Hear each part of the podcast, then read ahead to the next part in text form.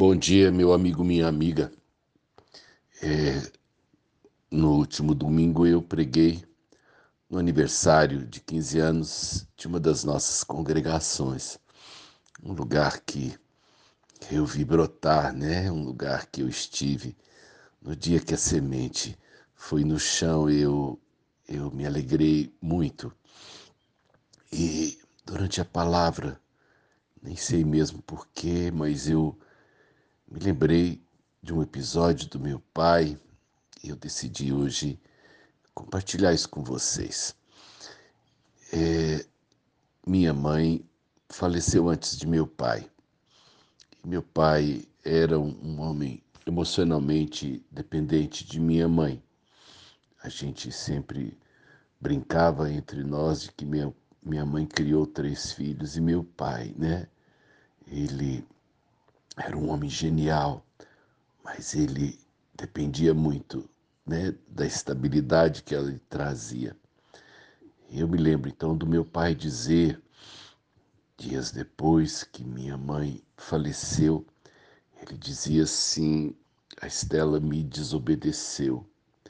Eu proibi ela de morrer antes de mim e ela não me obedeceu. E eu pensava nessa manhã, depois que eu relembrei isso na palavra do culto, que na verdade nós não somos senhores da vida. Não somos nós quem determinamos as coisas. É, a vida ela é um presente que nos é dado. Ela, ela é um fogo aceso que precisa ser direcionado. Ninguém guarda um fósforo aceso. Ele é aceso para um propósito e eu preciso que esse palito aceso e que vai ter uma, uma durabilidade mais ou menos igual aos dos outros palitos, né? Eu posso pegar o meu palitinho e gerar um grande incêndio, gerar, né? Um, uma grande fogueira ou deixar ele acabar em si mesmo. E lembrei-me que Roberto Marinho, o fundador né, do, da Rede Globo, ele determinou que viveria até os 120 anos é, trabalhando. Ele estabeleceu essa meta, me parece, ainda aos 50 anos, e a partir daí, ele buscou, junto com médicos suíços, é, viver de conformidade com uma dieta e, e, e, um cuidado e, e né, um suporte que lhe asseguraria vida longa e produtiva.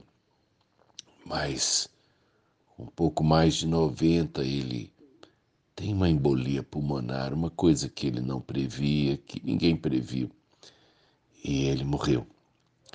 E assim, portanto, é, fica patente que não importa quem sejamos, nós não temos o poder é, sobre a vida, né?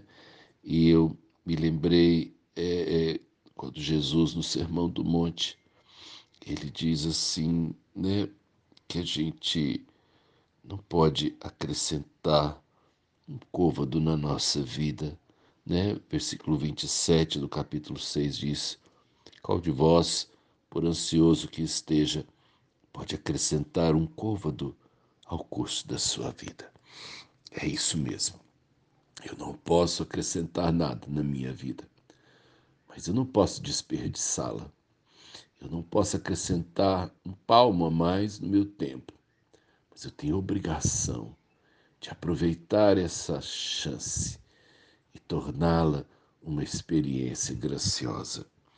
É, eu sei que alguns é, jogam fora a sua vida de alguma sacada de prédio. Eu sei que tem gente que não tem amor pela vida e a desperdiça como, como um palito de fósforo que ele brinca de fazer né, de fazer o fogo. Mas a vida é um presente. E ainda que a gente queira muito viver, ou queira muito que os outros vivam, a gente não tem poder sobre a morte. Mas Deus nos promete em Jesus Cristo a ressurreição do corpo. Essa é minha esperança. A, a nossa finitude, ela tem um, uma porta, ela tem, né, ela tem um, um túnel, tem uma luz no fim do túnel. Existe vida eterna em Jesus. Não posso te provar que isso está certo, mas eu resolvi crer nisso, porque viver é muito bom. E eu quero vida longa, tá bom? Deus te abençoe e que você tenha convicção de que Deus te deu a vida e quer continuar te presenteando com a eternidade. Sérgio Oliveira Campos, pastor da Igreja Metodista Goiânia Leste, graça e paz.